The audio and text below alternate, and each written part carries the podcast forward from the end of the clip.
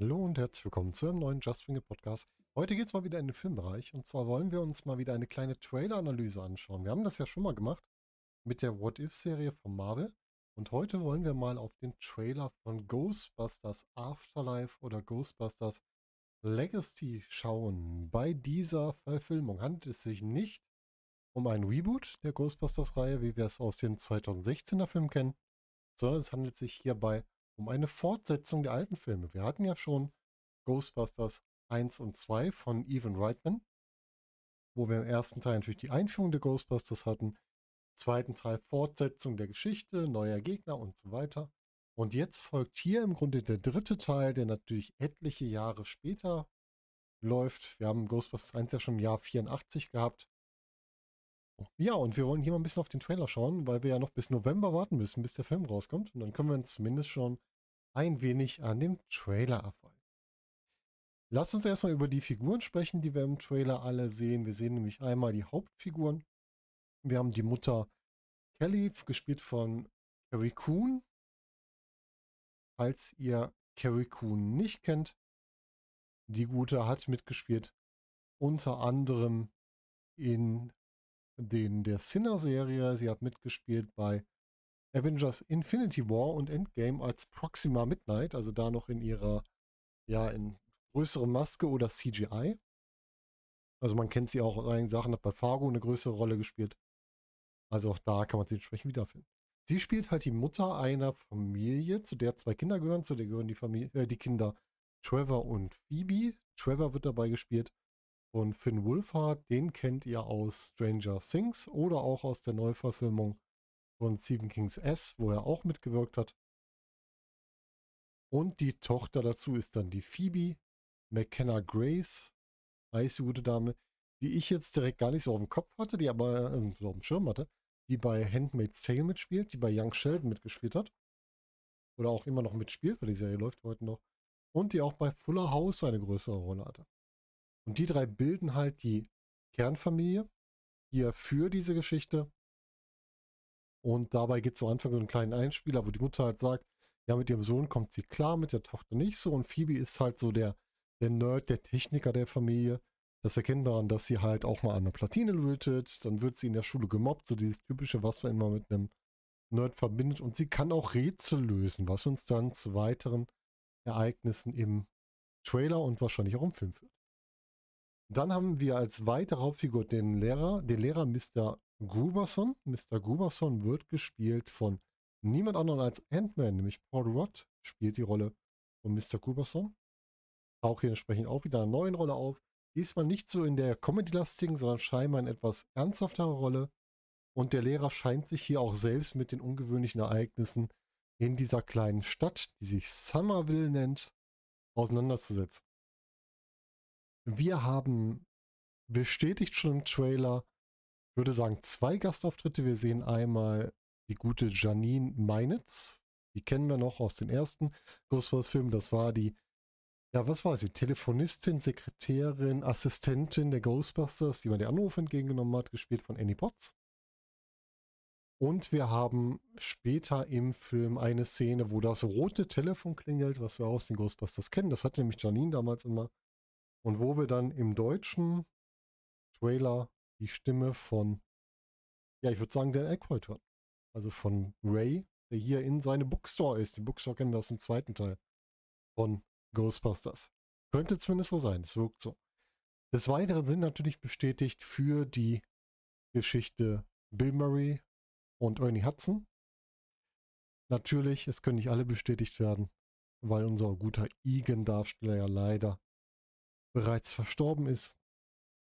Also Harold Ramis konnte nicht mehr dabei sein, aber ihm wird im Grunde die Geschichte gewidmet, denn die Familie, von der wir hier sprechen, das sind die Nachkommen von Egan. Also die Mutter Kelly ist die Tochter von Egan und die beiden Kinder natürlich dann die entsprechenden Enkel und die ziehen in das alte Farmhaus, was Großvater Egan Spengler erbaut hat. Und dort sieht man dann auch, das ist schon relativ heruntergekommen, weil da lange keiner mehr gelebt hat. Und wir sehen dort auch ein schönes Familienfoto der Ghostbusters. Warum begeistert mich dieser Trailer so? Weil dieser Trailer es einerseits schafft, eine neue Geschichte zu erzählen und andererseits respektvoll mit den Alten umzugehen. Ich weiß, dass viele den 2016er Film nicht so gut sehen, weil er sehr klamaukig war, sehr lustig angelegt war. Ich fand ihn jetzt nicht so mies. Der war gut unterhalten. Man hätte ihn nicht zwingend als Ghostbusters rausbringen müssen. Aber ich fand ihn okay. Aber er hat die, die alten Sachen aus den alten Filmen nicht so respektvoll behandelt, wie der Trailer es hier schon macht.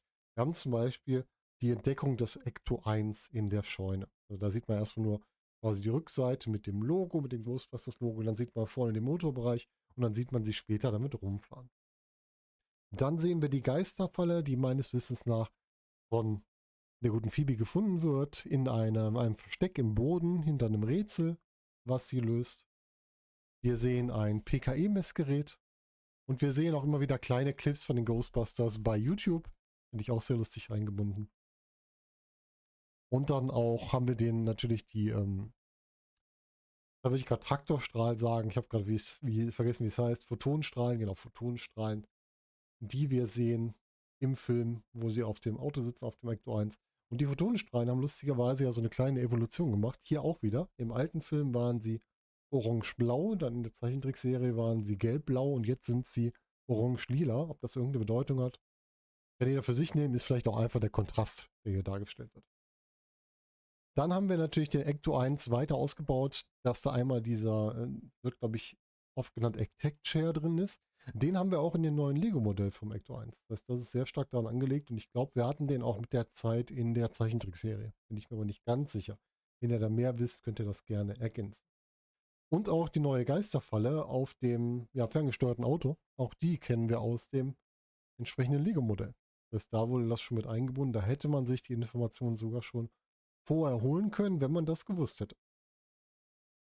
Dann haben wir ganz süße kleine Easter Eggs. Wir haben die Mini-Marshmallows im Supermarkt, was ganz schön aussieht. Und wir haben am Ende die Widmung für Harold Ramis. Das heißt also hier wirklich die Ehrung der alten Figuren, der alten Geschichte ist alles mit drin. Und ich glaube auch, dass es hier wirklich so angelegt ist, die neuen Figuren sind die Hauptfiguren und die alten werden ihre Cameo-Auftritte haben, aber nicht die Hauptrollen einnehmen. Und genauso muss das sein, wenn eine alte Geschichte fortsetzt nicht den alten Figuren den Fokus geben, nicht die alten Figuren alle umbringen. Das hoffe ich auch, dass sowas nicht passiert, aber das glaube ich bei Ghostbusters gerade nicht.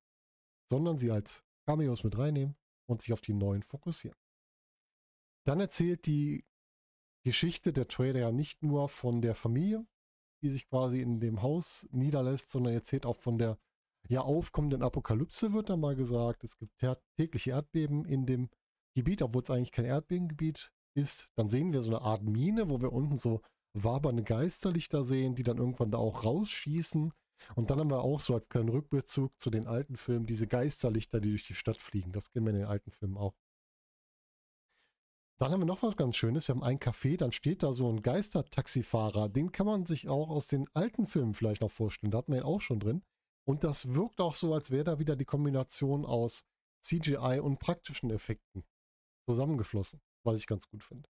Wir haben eine riesige Nebelfledermaus und wir haben, sehr interessant, einen Höllenhund wie in Teil 1. Da ist natürlich die Frage, kehrt Sul hier vielleicht zurück? Haben wir hier eine Wiederkehr des Bösewichts, der Bösewicht aus dem ersten Teil? Oder ist es einfach eine viel größere Kraft, die auch das raufbeschwören kann? Auf jeden Fall eine sehr interessante Erzählung und es gibt halt so ein bisschen einem wieder das also bei mir kribbelt es, wenn ich den Trailer sehe. Ich finde den richtig gut. Ja, zur Neuerung. Wir haben natürlich eine neue Besetzung, die eigentlich für mich ganz gut aussieht auf den ersten Blick. Wir haben bei der Szene, wo mit dem Ecto 1 da ein Geist gejagt wird, einen Geist, der ein bisschen aussieht wie Slimer, aber eher so ein kindlicheres Gesicht hat. Haben wir da vielleicht Nachwuchs von Slimer? Reine Interpretation von mir. Und man muss natürlich sagen, die Effekte sehen großartig aus. Ja, egal, ob es jetzt die Geister sind, ob es die Strahlen von dem ähm, vom Protonenstrahler sind, ob es die gesamten Lichteffekte sind, das sieht alles wirklich gut aus. Es ist wieder deutlich dunkler, also mehr Richtung der alten Filme, nicht wie der 2016er Film. Und wie schon gesagt, es scheint doch auch mit praktischen Effekten zu gehen, also die Mischung zwischen praktisch und CGI. Würde ich jetzt reininterpretieren, kann natürlich auch komplett falsch sein, aber sieht für mich aus. Und der ganze Film fängt halt eine Stimmung ein, wo man merkt, wir haben hier eine Grundgeschichte, die davor lief, die wird wieder aufgegriffen. Wir haben eine Fortsetzung mit der Familie, die danach kommt. Die hat gerade so ein bisschen im Elend hängt, weil sie bankrott sind und so weiter. und die sich darüber wieder aufbauen. Und wir haben damit die Etablierung der neuen Figuren, die dann hier die Geschichte ja erleben werden. Und ich finde, das ist wirklich eine schöne Hommage an die Vergangenheit und ein schöner Vorgriff auf die neuen Figuren und hoffe auch, dass man es so gut, wie es im Trailer wirkt, auch umsetzt. Ich habe sehr große Vorfreude auf den Film. Ich hatte ein bisschen Gänsehaut, als ich den Trailer gesehen habe, muss ich ganz ehrlich sagen. Und ich freue mich, all das wiederzusehen, was wir schon früher hatten und wieder einmal Ghostbusters im Kino zu erleben. Der Film soll kommen. Nach meinem aktuellen Stand am 11.11.2021 ist also noch ein bisschen hin. Vielleicht sprechen wir vorher nochmal über Ghostbusters im Allgemeinen. Aber bis dahin würde ich gerne eure Meinung wissen. Wie findet ihr den Trailer? Freut ihr euch auf den neuen Ghostbusters? Wie fandet ihr den 2016er Ghostbusters? Und sagt ihr vielleicht, es war genug, ich brauche nicht mehr Ghostbusters? Lasst es mich gerne in den Kommentaren wissen. Und ansonsten wünsche ich euch noch einen schönen Morgen, Mittag, Abend oder Tag, je nachdem, wann ihr das hier hört. Und wir hören uns demnächst wieder. Macht es gut, bis dahin.